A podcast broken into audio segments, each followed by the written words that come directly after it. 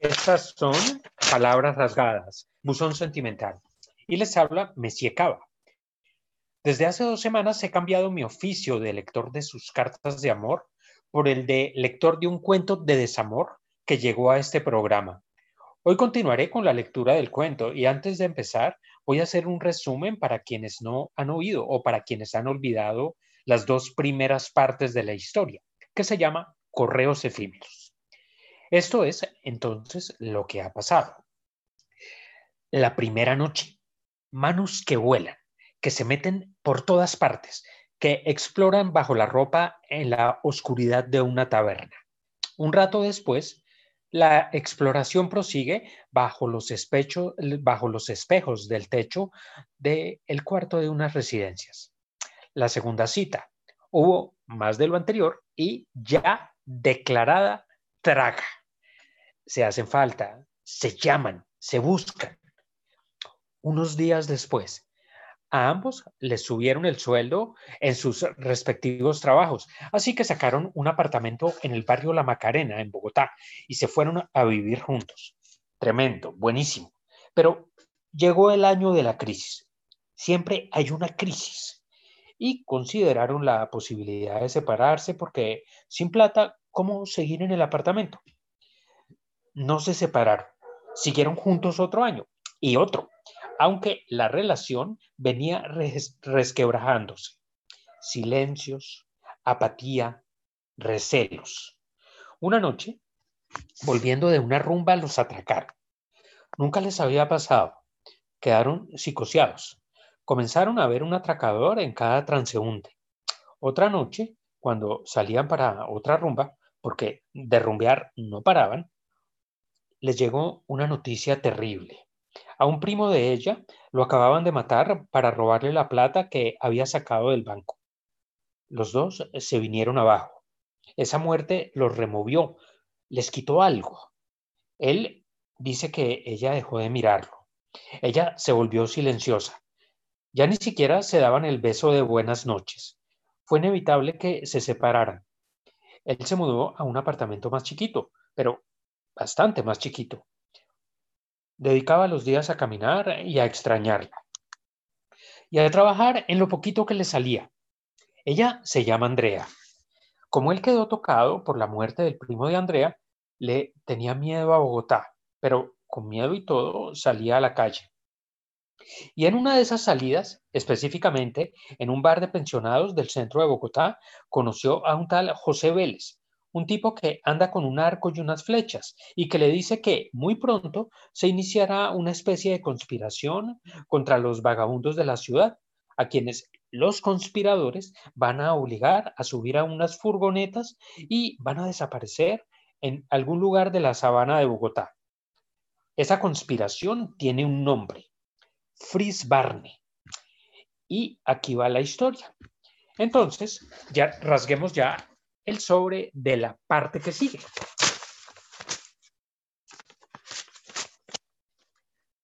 Correos efímeros, tercera parte. Por cierto, el narrador del cuento se llama a sí mismo narrador de una historia de 10 años. Temí que en cualquier momento José Vélez dejara de hablar para disparar un proyectil con su inexplicable arco que levantó y volvió a poner encima de la mesa con inquietante frecuencia. Después de oír su relato, no pude sino admirarlo. El de José Vélez me pareció un recurso más edificante que el de mi caviloso escarabajo. Es que él había soñado con un escarabajo hacía unas noches, cuando todavía no se había separado de Andrea, y quiso contarle el sueño a Andrea, pero ella dijo que mejor no. Y bueno, retomo la narración.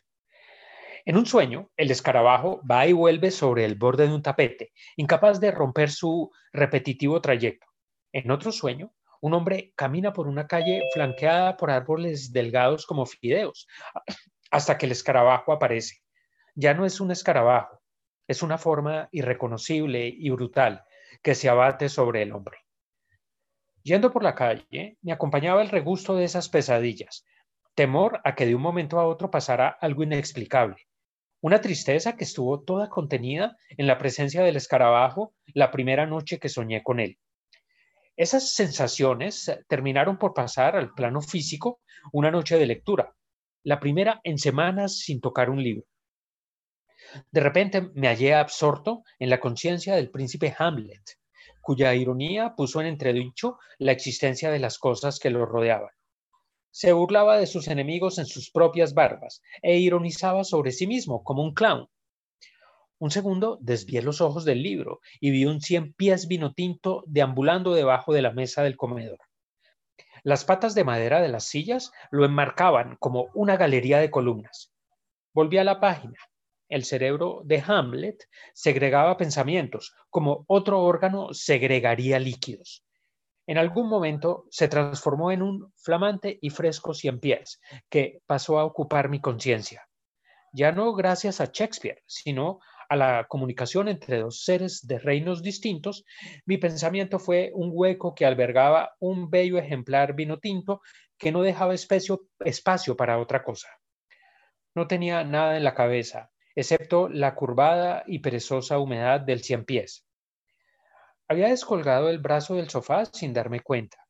Sobre el dorso de la mano con que peinaba el suelo se materializó el desplazamiento, al que no reaccioné de inmediato, como ordena el instinto cuando algo húmedo y desconocido asciende por nuestro antebrazo. Demoré una fracción de segundo en voltear a verlo. Estaba subiendo por mi codo. Sacudí el brazo espantado y el cien pies salió a volar. No podía negar que acabábamos de comunicarnos, un hecho maravilloso, no exento de desventajas. Hoy un cien pies invadió mi cerebro un segundo antes de ascender por mi brazo. La próxima vez podría ser una multitud de arañas. Vista nuestra afinidad, me propuse no volver a ensoñar invertebrados. Mi segundo pensamiento fue el escarabajo. La gracia del encuentro con el cien pies se dio ante la taciturna criatura. El inocente cien pies dejó de serlo, absorbido por el animal de mis sueños, y pasó a ser su confirmación. La invención de José Vélez me dejó pensando. En nuestra bien conocida sabana, por la que daba caminatas de mañanas enteras con mi papá cuando era niño, acababa de surgir un enigmático paraje, como las casas de las hechiceras en los bosques de los cuentos de hadas. Enigma peligroso, porque no podía perder de vista que José Vélez andaba armado, hablaba golpeado y miraba rayado. Sería una ligereza no tomarlo en serio. Podía ser un agente de Fritz Barney infiltrado para identificar vagabundos y pasarles sus datos a los cazadores de las furgonetas. Pero siniestro o loco, tuve que reconocer que gracias a él, la indeterminación de mi miedo evolucionó hacia un mecanismo definido del aniquilamiento. Ya no sería una secuencia desencadenada por mí, serían otros quienes, siguiendo un bien urdido proyecto, se encargarían de hacernos desaparecer. Para llegar al San Moritz, seguía cualquier camino menos la línea recta. De la Caracas con la calle 47 me descolgaba hasta el Parway dando rodeos por las calles de Teusaquillo, por el placer de caminar entre sus casas de techos altos e inclinados y pasar delante de las ventanas de cristales gruesos de sus plantas bajas, que a veces traslucían la palidez aún nocturna de un bombillo. Entonces era capaz de decirme, todo está bien, con la misma parsimonia que seguían los automóviles de la conspiración, que no eran las furgonetas que decía José Vélez, sino Renaults 12 blancos, cuyo rodar quedo me mordía los talones. De un momento a otro me adelantarían para hacerme su discreta invitación, que no podría rehusar. De vez en cuando me daba la vuelta y descubría alguna patrulla que de inmediato se camuflaba en el tráfico, pero no era lo bastante rápida para evitar que la sorprendiera. Crucé una mirada con uno de los conductores. Tenía el pelo largo, recogido en una concienzuda cola de caballo que le tironeaba los rasgos de la cara. La tensión de las facciones y la rusticidad trabajada por la moda de una chaqueta de cuero acentuaban una estudiada rudeza. El conspirador fue opacado por un reflejo del sol sobre el panorámico del Renault, que a su vez desapareció detrás de un bus. Sentí que despertaba de un mal sueño. La realidad, bajo la forma de un asesino y elusivo Renault 12 recobraba sus formas y su solidez. Con este recién nacido optimismo, seguía mi camino hacia el San Moritz. Sobrepasaba la esquina sur del Paraguay, un abrupto remate de asfalto para ese alargado y no muy tupido bosque, y comenzaba a tararear una canción. Era el alivio de quien deja atrás un recuerdo sombrío. Al bajar a la calle, me alejaba de uno de los últimos lugares que vio el primo de Andrea cuando corría para salvar lo que le quedaba de vida. Honraré su memoria diciendo que se llamaba Guillermo.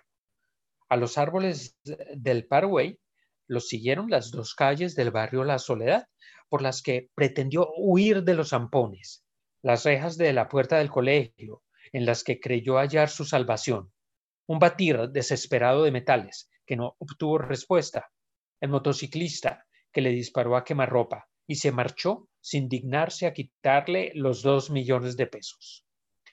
Mi otra obsesión, ya lo dije, era el dinero. Solo compraba productos que estuvieran en promoción. Convertía los filetes de pollo en tajadas transparentes. Dividía los vegetales en raciones avaras que guardaba en el congelador para que rindieran semanas.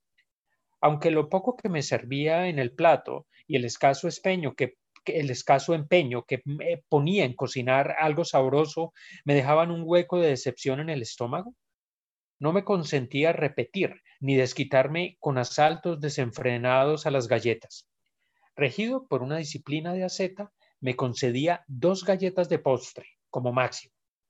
Rápidamente deseché la idea de fumar, aunque era una tentación arrojar lentas volutas a la noche de los cerros. El dinero de los cigarrillos sería para espaguetis y tomates. Fumar era un lujo que precipitaría mi encuentro con las patrullas además de vagabundo con ínfulas de rico. Tal despilfarro repugnaría a los soldados de la conspiración. Tuve que olvidarme momentáneamente de ellos para cumplir con mis obligaciones que, siendo pocas y mal remuneradas, impedían que me convirtiera en una versión perfecta del vagabundo perfilado por Fritz Barney. Tenía que hacer una entrevista. Después de varias llamadas infructuosas, pude hablar con mi entrevistado, que me dijo que solo podía darme unos minutos al día siguiente, mientras iba de su casa al aeropuerto. Quedamos en que lo llamaría a su celular a las nueve de la mañana. Para definir qué preguntas le haría, entré a Internet y leí varios artículos suyos. Si no quería recorrer un camino conocido, debía evitar mi cuenta de correo. Entraría buscando un mensaje de Andrea, no encontraría ninguno, la buscaría en la red, para precaverme contra sorpresas dolorosas, yo mismo las anticiparía en el buscador. Andrea se casa, espera un bebé, muere.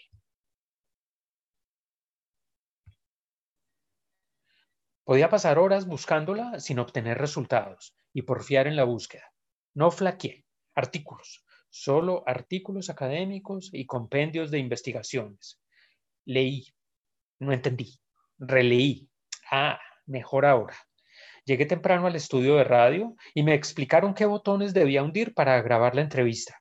Convencido de que presionaría la palanca que no era en el momento en que no debía, marqué el número y oí la voz de mi entrevistado. La máquina funcionó. Magia, suerte, un ruego atendido. Durante media hora pregunté, contrapregunté, fui un periodista. Terminé con la mente en blanco. Una felicidad engañosa, en el apartamento escuché la entrevista para dividirla en capítulos que reduciría a piezas brevísimas. Me quedé dormido y en el sueño seguí rebobinando y oyendo la entrevista. El teléfono timbró. Luis, su voz lacónica e irreal en ese apartamento, a esa hora del día, ese día de un mes.